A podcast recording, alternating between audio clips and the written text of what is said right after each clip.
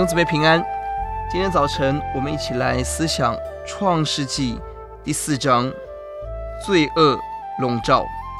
当第三章人犯罪之后，第四章带来哪些的罪恶呢？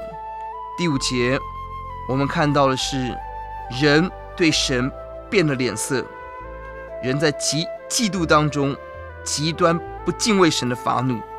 第八节，杀人的罪。开始在人当中，第九节充满了谎言。我岂是看守我兄弟的吗？二三、二十四节，人充满了暴力，充满了妄为。人若害我，要遭报七十七倍。哇！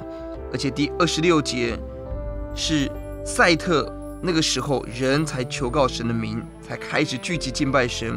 换言之，在那之前，人是拒绝上帝、不求问神、不敬畏神的一个时代。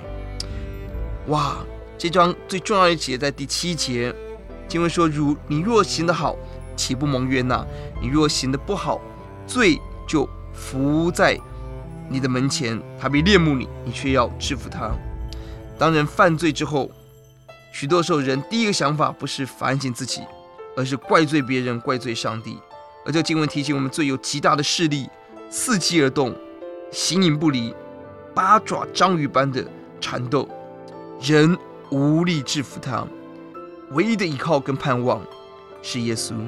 呼求主，让我们谦卑降服在主的面前，悔改，接受神的劝勉，来到主的面前，拒绝罪恶，活出圣洁。